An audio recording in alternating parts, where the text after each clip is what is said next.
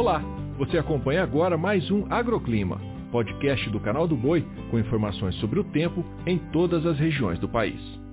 Olá, muito bom dia para você. Nesta sexta-feira, a chuva persiste de forma mal distribuída, mas ainda atingindo áreas desde o norte até o sul do país.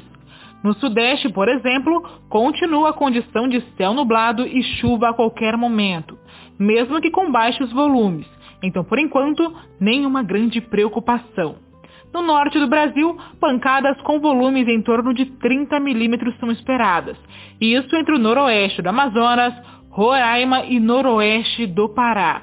Mas em muitas cidades, a chuva ainda será bem isolada e fraca, o que mantém o cenário de seca extrema e muito calor. No centro-oeste e no nordeste, chuvas muito pontuais e sem acumulados significativos. O que mais chama atenção é a presença de uma massa de ar seco e a onda de calor gerando temperaturas cada vez mais elevadas. Por fim, destacamos o sul do país, que continua sofrendo com excesso de umidade gerado pelo El Ninho. Nesta sexta-feira, são esperadas chuvas com volumes acima dos 40 milímetros entre o noroeste do Rio Grande do Sul e o centro de Santa Catarina, não se descartando potencial para algum transtorno. O solo está muito encharcado e o nível dos rios elevado, ou seja, muitas cidades e fazendas correm o risco de erosão e alagamentos. Com relação às temperaturas, máxima de 27 graus em Cruz Alta, 32 em São Sebastião do Paraíso.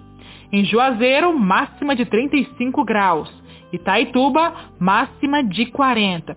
E até 41 graus em Sinop, no Mato Grosso.